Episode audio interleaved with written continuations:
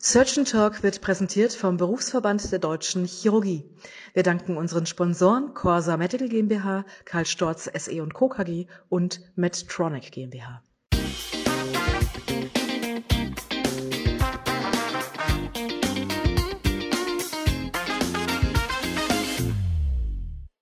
Liebe Zuhörerinnen und liebe Zuhörer, herzlich willkommen zu einer weiteren Ausgabe von Surgeon Talk, dem chirurgischen Podcast.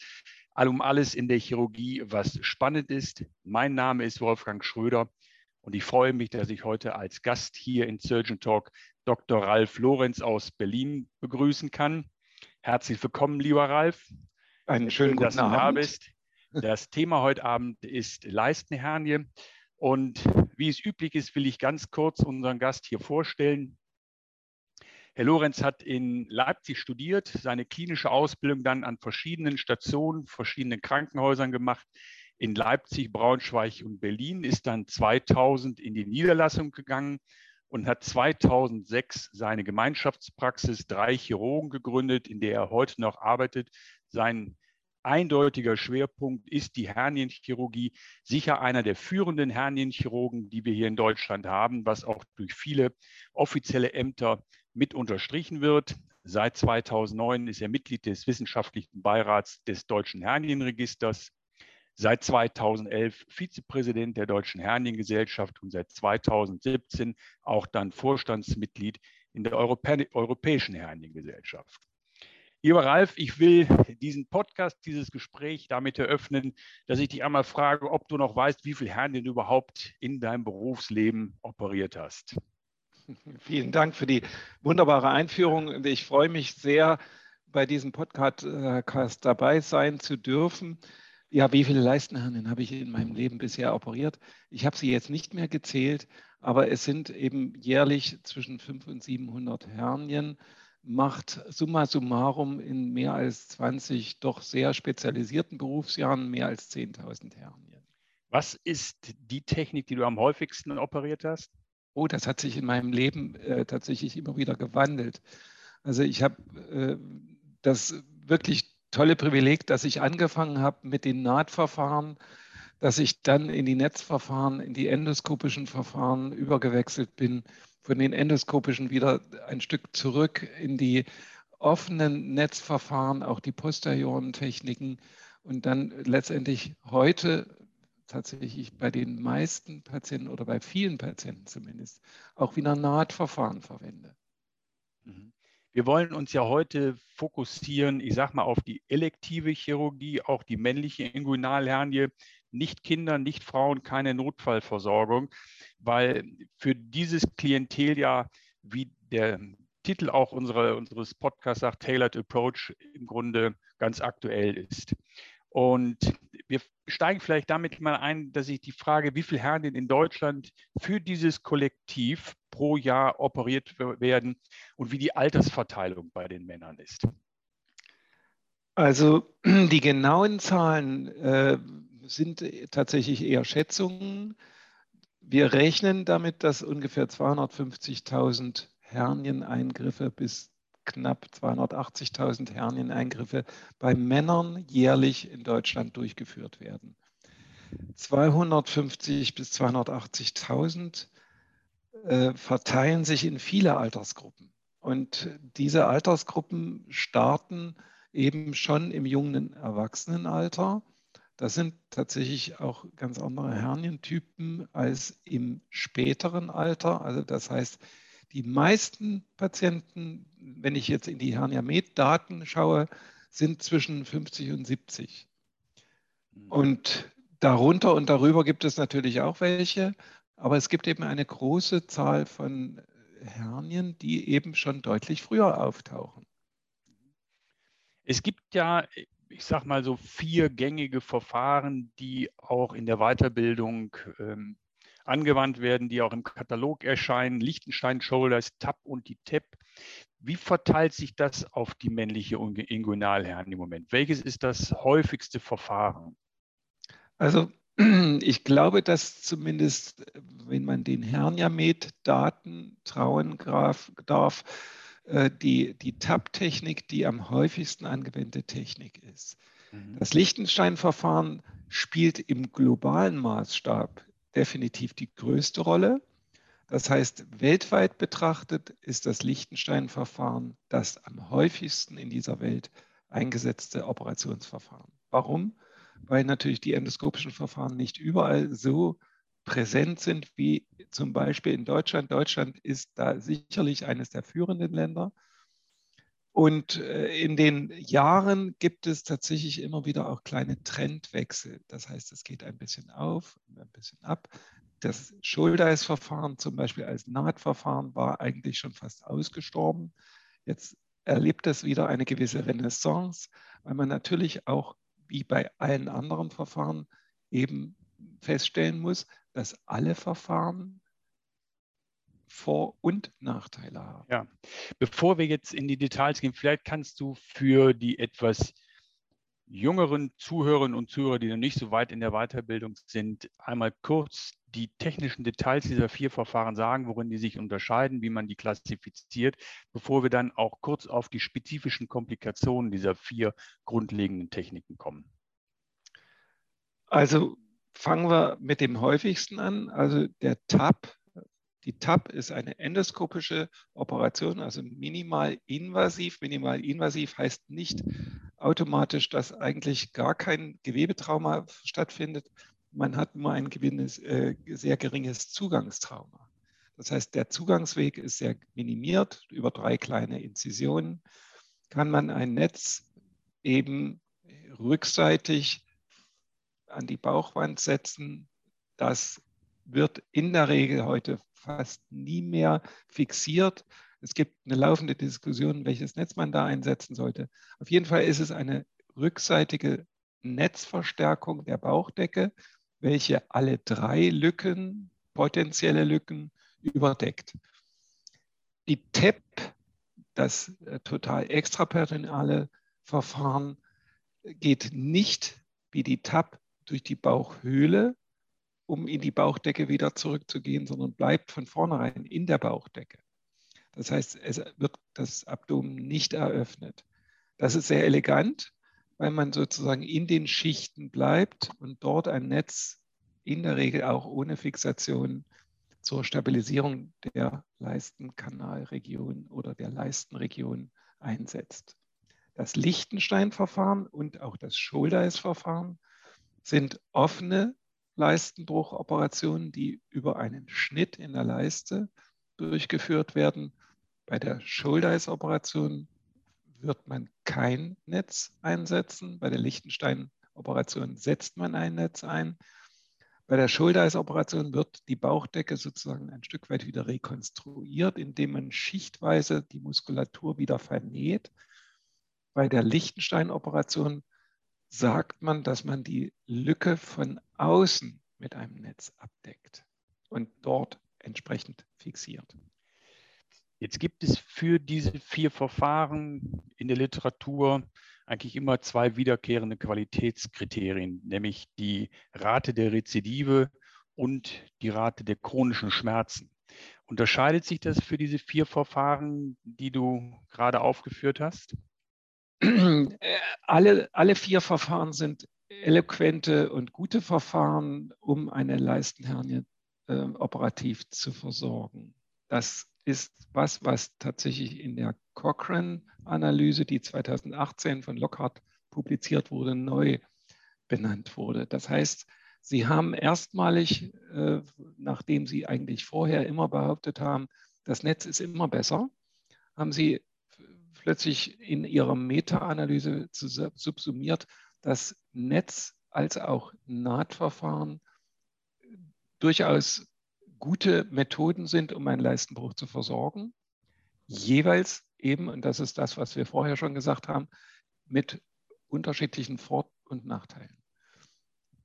Alle Verfahren haben vergleichbare Ergebnisse, wobei es durchaus Trends gibt, dass eben die endoskopischen Operationen etwas weniger Schmerzen haben. Neuere Publikationen zeigen allerdings dann wiederum auch etwas mehr Rezidive wieder. insbesondere wenn man leichtgewichtige Netze verwendet und, und, und. Das ist also ein mhm. offensichtlicher, mhm. ständiger Lernprozess. Ja, wir kommen so ein bisschen zum Tailored Approach, wenn man sich die verschiedenen Anästhesieverfahren für diese Leistenhernien-Operationen anguckt. Da gibt es ja die Lokalanästhesie, Periduralanästhesie, Intubationsnarkose. Für welches Verfahren macht man was oder für welche Patientengruppe wird welches Narkoseverfahren bevorzugt angewendet? Also ich fange einfach mal mit den Techniken an. Also bei den ja. Techniken TAP und TAP wird man immer eine Intubationsnarkose brauchen mit Relaxation. Das ist also tatsächlich also unbedingt erforderlich, ansonsten klappt das nicht mit, dieser, mit diesen Techniken. Ähm, eine Periduralanästhesie oder eine Larynxmaskennarkose ist das, was sicherlich am häufigsten bei den offenen Verfahren angewendet wird. Es geht, und das weiß man, und das ist auch durchaus ein wirklich gute, eine gute Möglichkeit, die offenen Operationstechniken gehen selbstverständlich auch in Lokalanästhesie zu operieren. Das wird bislang in Deutschland noch wenig genutzt. Und jetzt die Umkehrfrage, die du gestellt hast, bei welchen Patienten ist denn jetzt nun welche Narkose die beste? Das erklärt sich in der Regel durch die Komorbiditäten. Wenn ein Patient sehr viele Komorbiditäten hat und ein Risiko der Narkose besteht, dann ist natürlich die Operation in Lokalanästhesie genial, weil dann kann man natürlich äh, den Patienten doch deutlich besser durch eine Operation durchbringen, als wenn er eine tiefe Intubationsnarkose braucht. Und daraus ergibt sich im Grunde auch schon, welche Patienten man ambulant Klar. und möglicherweise auch stationär behandelt. Denn auch das, so wie ich das verfolge, ist ja eine große Diskussion in euren Fachgesellschaften. Absolut. Da geht es natürlich auch um Abrechnungsmodalitäten. Ähm, würdest du sagen, dass grundsätzlich alle Hernienoperationen als ambulante Verfahren durchgeführt werden, als Day Surgery? Oder gibt es auch welche, die man nur unter stationären Bedingungen durchführen sollte? Also ganz generell kann man sehr viel mehr ambulant operieren, als wahrscheinlich momentan durchgeführt wird. Das liegt aber auch an gesundheitspolitischen Fehlanreizen, die wir jetzt nicht weiter zum Thema machen wollen heute. Ja. Äh, de facto ist es so, dass äh, ambulante Operationen bei allen Techniken prinzipiell möglich sind. Natürlich muss man sagen, es gibt Ausnahmesituationen, das sind Rezidivhernien, das sind äh, eingeklemmte Hernien, inkarzerierte Hernien definitiv nicht. Das sind große Skrotalhernien, die man besser nicht ambulant operiert, sondern natürlich stationär operiert.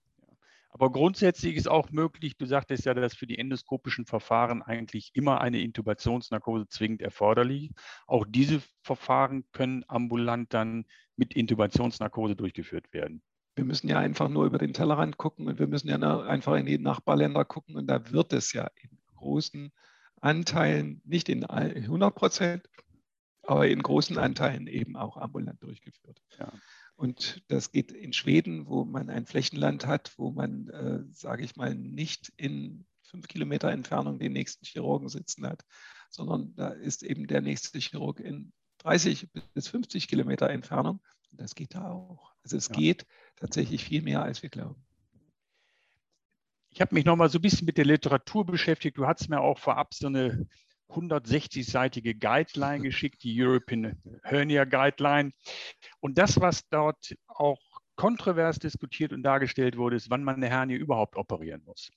Ob die asymptomatische Hernie, und das geht natürlich auch in diesen Tailored Approach mit rein, ob die eine Indikation zur Operation ist oder ob nur symptomatische Hernien. Und dann wurde da auch noch unterschieden, die wenig symptomatischen Hernien. Das war für mich nicht ganz ersichtlich, was ist wenig, was ist viel. Wie würdest du das im Rahmen dieses Tailored Approach zusammenfassen? Es ist schön, dass wir mit diesem Thema anfangen, weil die Indikation zur Operation ist meines Erachtens nach die wirklich entscheidende Weichenstellung. Wir haben, und das betrifft den Leistenschmerz, eben die Problematik, dass wir ganz viele Patienten haben, die haben eine Leistenhernie, aber die Beschwerden, die sie äußern, passen so gar nicht dazu.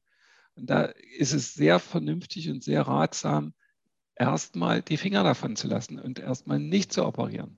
Das heißt, erstmal die Diagnostik zu komplettieren. Nichts ist schlimmer, als einen Patienten mit einer Coxarthrose und einer zufällig gleichzeitig bestehenden minimalen kleinen Leistenhernie zu operieren. Der ist unglücklich, weil er hinterher die gleichen Beschwerden hat wie vorher. Das heißt, da sind Sie als Chirurg in einer schlechten Position. Insofern die Indikation muss wirklich sehr sorgsam und sehr sorgfältig gestellt werden. Wir sagen ganz klar, ein Patient, der so gar keine Beschwerden hat, also asymptomatisch ist, der jetzt nicht äh, irgendwelche Komorbiditäten haben, die einen dazu zwingen, jetzt sofort ähm, tatsächlich eben zum Beispiel, ich sage jetzt das Stichwort NOAC äh, oder äh, eine Emboliegefahr oder eine Einklemmungsgefahr hat, dass man den tatsächlich erstmal ein bisschen tatsächlich äh, vorsichtig behandelt und nicht sofort auf den OP-Tisch legt. Wobei natürlich auch gesagt wurde, oder der stand da auch, dass ein großer Teil der asymptomatischen Hernien im Verlauf dann doch symptomatisch wird. Warum soll man sie nicht gleich operieren? Genau. Warum soll man sie nicht gleich operieren? Das ist eine, eine wunderbare Frage. Wenn ein Patient gar keine Beschwerden hat, dann kann er Worst Case nach der Operation durchaus Beschwerden entwickeln. Und das ist, gilt es natürlich zu vermeiden. Wir können natürlich dem Patienten nicht an die Hand geben, äh, stellen Sie sich mal in drei Jahren wieder vor, wenn Sie Beschwerden haben, sondern wir müssen sie schon tatsächlich kontrollieren und beobachten. Die Engländer sagen dazu Watchful Waiting, also nicht einfach nur abwarten und Tee trinken, sondern auch kontrollieren und beobachten. Das heißt, Sie können im Zeitverlauf dann sehr wohl feststellen, jetzt wird die Hernie größer, jetzt entwickelt er langsam Symptome, dann kann man immer noch operieren. Ja. Die Gefahr der Einklemmung ja. wird latent etwas überschätzt. Das wird auch dem Patienten gerne suggeriert, äh, wenn Sie jetzt nicht morgen operiert werden, sterben Sie. Das ist natürlich völliger Quatsch, weil die, die Einklemmung der Hernie ist ein seltenes Ereignis. Also wir wissen, dass die Inguinalhernien 3% in 3% der Fälle einklemmen und dass der Darm eigentlich nur in 0,3% der Fälle dann beteiligt ist. Ja. Es gibt so habe ich das verstanden, drei große Einflussfaktoren für diesen Tailored Approach. Welches Verfahren bei welchem Patienten man macht. Und das ist einmal die Morphologie der Hernie, dann aber auch die Erfahrung und Expertise des Operateurs, was mir sehr wohl einleuchtet, und dann Patientenfaktoren. Ich will einmal anfangen mit der Morphologie der Hernie. Was sind aus deiner Sicht die wichtigsten Faktoren, die dann die Wahl des Verfahrens beeinflussen?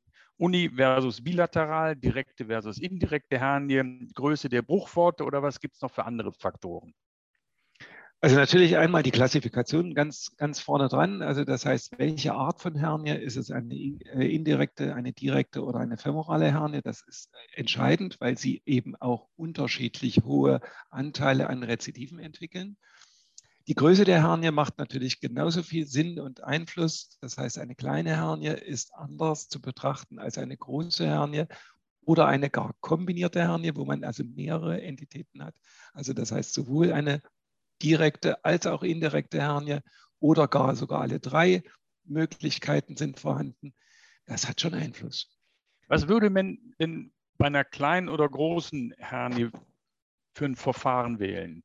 Bei einer großen Hernie eher ein endoskopisches Verfahren oder eher ein offenes Verfahren oder umgekehrt?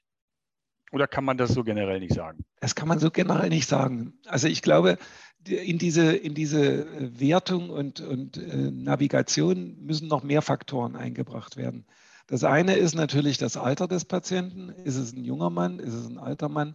Hat er äh, tatsächlich Komorbiditäten, die auch für eine sogenannte Kollagenschwäche äh, verantwortlich sein können. Das sind natürlich Diabetiker, das sind die Patienten, die Vertikulosen haben, das sind die Patienten mit einem Bauchartenaneurysma, das sind Patienten mit, mit wirklichen Kollagenstörungen wie Marfan-Syndrom, dann das Ehlers-Syndrom.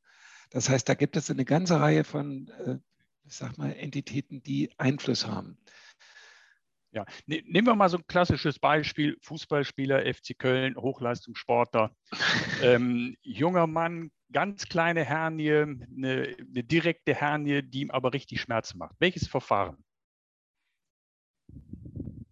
Also, wenn, wenn du mich jetzt so fragst, äh, Wolfgang, dann würde ich diesen Patienten selbstverständlich, weil er eine in der Regel sehr gute Muskulatur hat, mit einem reinen Nahtverfahren versorgen. Warum? Weil ich den eigentlich nicht im Alter von 25 bis 30 maximal, wie er dann wahrscheinlich sein wird, mit einem großflächigen Netz austapezieren möchte, um das jetzt mal salopp äh, rüberzubringen, sondern ihn möglichst seine Muskulatur so in der Funktion erhalten möchte und eher eine Rekonstruktion der Bauchdecke erreichen möchte. Und auf der anderen Seite den 85-jährigen Patienten, der eine große Skrotalhernie hat, die ihm jetzt irgendwann, obwohl er schon 20 Jahre hat, irgendwann Beschwerden macht, weil der Darm immer wieder dort in diese Skrotalhernie ähm, reponiert. Was ist das Verfahren? Was macht man bei dem Patienten also bei diesem Verfahren, der im 85 ist mit einer großen Skrotalhernie, kann man natürlich theoretisch alles machen. Und es gibt auch genügend endoskopische Operateure, die meinen, es gibt keine Grenze. Aber man muss natürlich auch immer mal sagen, simplify your life. Also das heißt, mach es nicht komplizierter, als es ist. Mach eine sorgfältige Risiko-Nutzen-Abwägung und äh, sage am Ende, diesen Patienten, der vielleicht 85 ist, auch vielleicht schon drei Herzinfarkte hatte, den würde ich in Lokalanästhesie mit einem Lichtenstein-Verfahren gut versorgen können, weil er äh, natürlich damit das einfachste und simpelste Verfahren hat. Der wird nicht an chronischen Schmerzen hinterher auffällig werden, weil natürlich ein 85-Jähriger vielleicht auch eine etwas geringere Sensitivität hat muss noch mal fragen, beim Lichtenstein-Verfahren, dann würde man den Bruchsack mit resizieren. Ja, also da geht es schon los. Tailored Approach. Also Tailored Approach, wo fängt er an, wo, wo hört er auf? Natürlich hat das schon was damit zu tun. Bruchsack, Resektion, ja. Natürlich, wenn er sehr groß ist, wenn man ihn nicht resiziert, hat man immer die Chance oder die, das Risiko, dass ein Serum sich entwickelt und, und, und. Ähm, insofern, ich würde den schon resizieren, wenn es technisch gut machbar ist. Ähm, und dann natürlich ein, ein Lichtenstein-Verfahren oder ein anderes offenes Netzverfahren. Es gibt ja noch mehr, das muss man ja tatsächlich sagen, die nicht ganz so weit verbreitet sind, die aber vielleicht in anderen Ländern tatsächlich deutlich mehr verbreitet sind. Eine Diskussion, die auch immer geführt wird, ist dann die Wahl des Netzes. Also das schwere gegen das leichte Netz. Gehört das auch Absolut. mit zum Tailored Approach? Ja, inzwischen ja, äh, weil wir eben inzwischen bei den neueren, also wir bereiten ja, äh, du hast das vorhin erwähnt, dieses 130-seitige Guidelines-Werk, äh, wo eben natürlich dieses Tailored Approach natürlich empfohlen wird. Äh, jetzt wird es ein Update geben. Das ist in, seit zwei Jahren in Vorbereitung und ich bin auch in der Gruppe der äh, Experten mit dabei. Das heißt, ich weiß über die Trends soweit, soweit schon, schon Bescheid. Und da wird es ganz klar einen, einen, einen komischen Wechsel geben. Denn früher haben wir immer gesagt, wir wollen keine schwergewichtigen Netze mehr haben. Und jetzt wird man plötzlich feststellen müssen, dass bei den leichtgewichtigen Netzen, die man verwendet hat, bei den endoskopischen großen Hernien oder endoskopisch versorgten großen Hernien, dass man dort mehr Rezidive entwickelt. Insofern gibt es mit den neuen Leitlinien, mit dem Update der Leitlinien dann die Empfehlung, bei großen oder kombinierten Hernien wieder auf schwergewichtige Netze zurückzugreifen. Ganz klare Empfehlung. Mhm. Das ist neu. Mhm. Und da sage ich, hm, was gewinnen wir, was verlieren wir? Haben wir nicht eigentlich die abgeschafft, weil wir sagen, wir wollen weniger Material. Jetzt wollen wir doch wieder mehr und steiferes Material. Hm. Da ist Ein, also viel Bewegung drin. Ja, jetzt ist eine Frage auch, die immer wieder auftaucht. Was macht man mit der bilateralen Hernie? Auf der einen Seite, die eine Seite macht Beschwerden, die andere ist eine asymptomatische Hernie, wird beides versorgt, wird beides endoskopisch versorgt, macht man nur die symptomatische Seite über ein offenes Verfahren. Was ist dort der aktuelle Stand der Wissenschaft oder der Empfehlung? Also eine bilaterale symptomatische Hernie, also das heißt, auf beiden Seiten bestehen Symptome, Beschwerden und es ist eine eindeutige größere Hernie vorhanden, dann ist dort eine ganz klare Indikation fürs endoskopische Operieren weil es natürlich einen Vorteil bringt, dass Sie eben über nur drei kleine Zugänge beide Seiten versorgen können.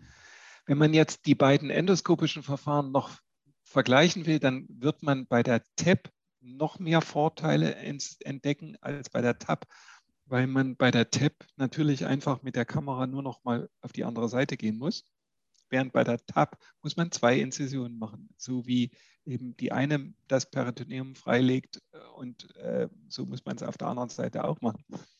Es gibt auch die Überlegung, dass man dann ein großes Netz über beide Lücken spannt, also sozusagen von links nach rechts austapeziert mit einem 30 mal 10 Zentimeter großen Netz. Also das heißt, einmal den Unterbauch quer auslegt. Ähm, ja, das, das ist auch neu. Das ist noch nicht ganz so gängig. Es ist technisch ein bisschen anspruchsvoller. Dafür muss die Blase komplett abgelöst werden. Richtig, nicht? so ist es. Ja. Genau, genau. Und ähm, ja, also gehen, technisch gehen äh, tut eine ganze Menge. Das ist schon mhm. klar. Äh, man kann auch inzwischen den Roboter einsetzen. Das wird in Amerika sehr gerne gemacht. Wo ich, wobei ich da den Sinn noch nicht ganz so entdecke, weil ich ja. natürlich sage, das ist ein, ein Tages-, also ein normaler, häufiger chirurgischer Eingriff. Und wenn man sie jetzt plötzlich alle mit dem Roboter versorgen will, dann haben wir eine Klimakatastrophe. Und nochmal die bilaterale Hernie, eine Seite symptomatisch, die andere nicht, trotzdem beide versorgen oder die eine in Ruhe lassen? Also es gibt auch aus den Hernia-Med-Daten da eine ganz klare Position und die klare Position heißt, eine asymptomatische der Gegenseite, die man ganz zufällig nur entdeckt, sollte man in Ruhe lassen. Warum? Weil man mehr Komplikationen äh, ja, haben kann durch einen doppelseitigen Eingriff, das wissen wir. Und äh, wenn man sozusagen verliert, äh, der Patient hinterher dann chronische Schmerzen auf der asymptomatischen Seite hat, dann ärgert man sich. Ähm, äh, ich will jetzt nicht die Kosten-Nutzen-Analyse noch in Rechnung stellen, aber die, der DRG, der unterscheidet nicht wesentlich zwischen ein- und doppelseitig. Äh, das muss man noch mit dazu bemerken. Also ja. sie werden nicht belohnt, wenn sie doppelseitig beide äh, Sie haben nur eine bessere Argumentation gegenüber dem MDK, dass dieser Patient, auch wenn er jung ist, noch nicht äh, oder nicht ambulant operiert wird. Alf, wir kommen so langsam zum Ende und ich möchte dich bitten, noch einmal, ich sage mal, die wichtigsten Punkte dieses Tailored Approach bei der Leistenhernienversorgung, Inguinalhernie, männlich, elektiv, einmal hier vielleicht nochmal zusammenzufassen. Was gehört dazu?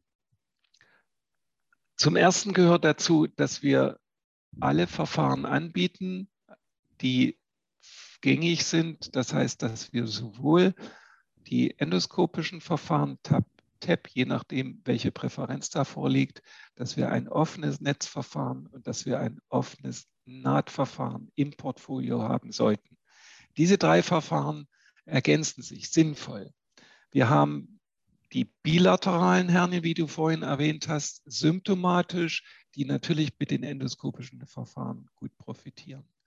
Wir haben die älteren Patienten, die vielleicht multimorbide sind, die man durchaus in Lokalanästhesie auch mit einem offenen Netzverfahren sehr gut versorgen kann. Wir haben im Gegensatz dazu die jungen Patienten mit einer kleinen Hernie, die man sehr wohl auch mit einem Nahtverfahren versorgen kann. Das ist nicht so schlecht gewesen, wie man das gerne behauptet oder hinstellt. Ähm, wo das Alter jung aufhört, das ist noch ein extra Kapitel und da müssen wir wahrscheinlich noch mal einen extra Podcast machen. Ja, Ralf, vielen herzlichen Dank. Das war sehr informativ, sehr übersichtlich über ein wirklich großes Thema. 200.000 Hernienoperationen in Deutschland sprechen eigentlich schon dafür, dass jeder, der in der Viszeralchirurgie tätig ist, sich mit diesem Thema doch intensiv auseinandersetzen muss. Ich bedanke mich bei dir nochmal für dieses Gespräch. Das war's für heute von Surgeon Talk der chirurgische Podcast, der unter die Haut geht. Schreibt uns, wenn ihr diesen Podcast kommentieren möchtet. Ich bedanke mich fürs Zuhören und freue mich jetzt schon auf die nächste Ausgabe von Surgeon Talk zusammen mit euch, euer Wolfgang Schröder.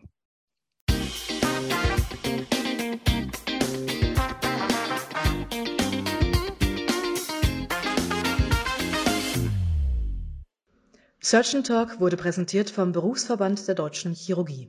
Vielen Dank an unsere Sponsoren Corsa Medical GmbH, Karl Storz SE Co. KG und Medtronic GmbH.